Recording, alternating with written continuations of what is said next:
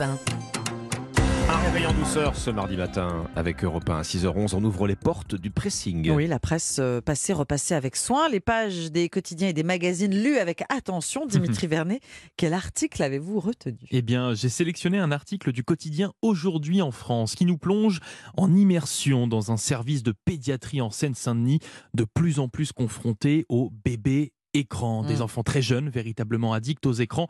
Un phénomène loin d'être nouveau, mais qui est en constante progression. C'est le cas notamment de cette petite Eugénie en consultation. À seulement deux ans, elle passe en moyenne, écoutez bien, jusqu'à 6 heures par jour. 6 heures par jour Eh à oui, 2 c'est ans. énorme devant un écran, oui. Soit deux fois plus que la moyenne nationale déjà élevée, estimée à 3h11 par enfant. Alors comment elle, en, comment elle en est arrivée là, cette petite Eugénie? Eh bien ses parents pensaient bien faire dès son plus jeune âge, en la scotchant devant des dessins animés sur YouTube Kids, comme l'explique sa mère. D'ailleurs, ça l'aidait à manger et je pensais qu'elle allait apprendre des choses. Sauf que bah, c'est bien l'effet inverse qui s'est produit. La petite ne parle quasiment plus et quand elle est séparée du téléphone ou encore tablette, elle devient agressive en pleurant, criant et tapant.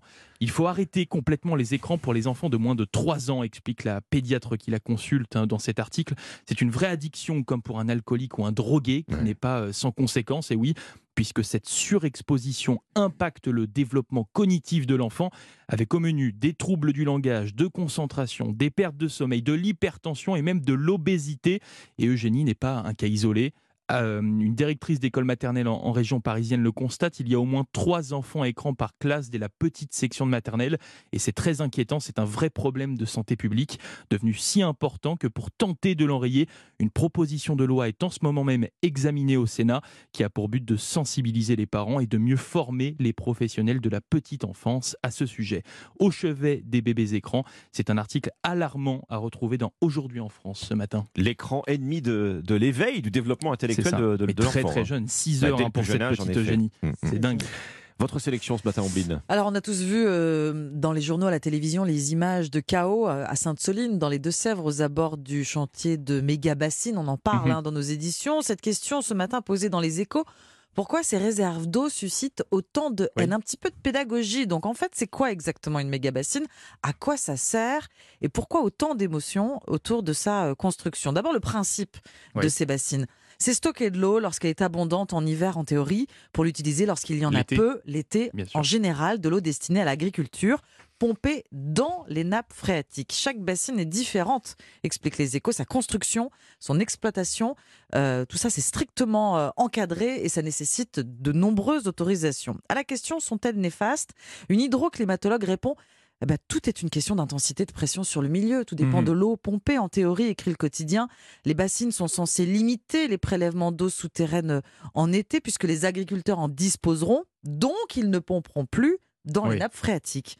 C'est une histoire de oui, régulation et de contrôle. Parmi les critiques, celle d'un chercheur en hydrologie à l'INRAE, il dit l'eau en surface s'évapore et risque d'être dégradée par des algues, par exemple. Tous s'accordent à dire que le problème, c'est bien sûr le réchauffement climatique, la multiplication des sécheresses, avec comme résultat la difficulté de remplir ces bassines, les rendant inefficaces. Ce qui met les opposants en colère hein, aussi, c'est l'allègement de la pression sur les agriculteurs. S'ils ont suffisamment d'eau à disposition, ils risquent d'être moins enclins à changer de modèle et de culture, moins gourmandes en eau et plus respectueuses de l'environnement. Pourquoi les méga-bassines suscitent autant de haine C'est dans les échos pour dépassionner le débat.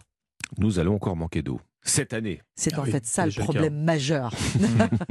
c'est à vous, Alexandre. Dixième journée de mobilisation aujourd'hui Oui. contre la réforme des retraites. Alors, sommes-nous, oui ou non, les champions de la grève et de la contestation? C'est vrai que la France garde souvent cette image hein, auprès de, de nos voisins européens avec euh, notre tradition euh, éruptive. Mais pendant que nous sommes focalisés, et c'est bien naturel, sur euh, notre crise sociale et politique, eh bien l'Allemagne, elle, est paralysée par une méga grève, c'est-à-dire dans le Figaro ce matin. Nos voisins allemands qui connaissent une inflation plus forte encore que la nôtre, hein, 8,7%. Alors, les cheminots, les fonctionnaires d'outre-Rhin réclament des hausses de salaire dans un mouvement social d'ailleurs d'une ampleur euh, rare en Allemagne. hein. C'est un pays où la tradition est plutôt au consensus. Tout le secteur des transports allemands est paralysé depuis hier. Le train, euh, les avions, le fret maritime, 24 heures de méga strike, comme disent euh, les Allemands. C'est exceptionnel d'avoir là-bas un tel mouvement unitaire. La Deutsche Bahn, l'équivalent de, la SNCF, hein, a suspendu hier l'ensemble de son trafic grande ligne. Les vols ont été annulés dans la plupart des grands aéroports, Francfort et Munich en tête. Tout cela pendant que les enseignants allemands, les personnels hospitaliers, les agents de la fonction publique défilaient, eux, dans la rue. Alors cette grève, euh, elle intervient avant une, une nouvelle phase de, de négociation sur les salaires prévus fin avril. hein. Et là, les Allemands font face euh, euh, à une inflation record, mais les syndicats en Allemagne ont un excellent moyen de pression, c'est la pénurie de main-d'œuvre. Le manque de bras en Allemagne, en réalité, leur Mhm. permet de garder la main sur les salaires. Voilà pour ce qu'on lit ce matin dans le Figaro. On pourrait aussi ajouter euh, bah, les récentes grèves records au Royaume-Uni, hein. Euh, des manifestations là encore sur fond d'une inflation euh, record qui dépasse les 10%.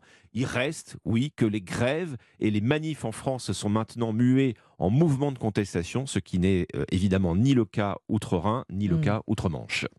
Merci Alexandre, et c'est à lire Dans le dans Figaro. le Figaro. Merci Dimitri, c'était le pressing. Excellent début de journée sur Europe 1. Sachez que euh, ce matin, on va parler d'addiction dans Bienfait pour vous.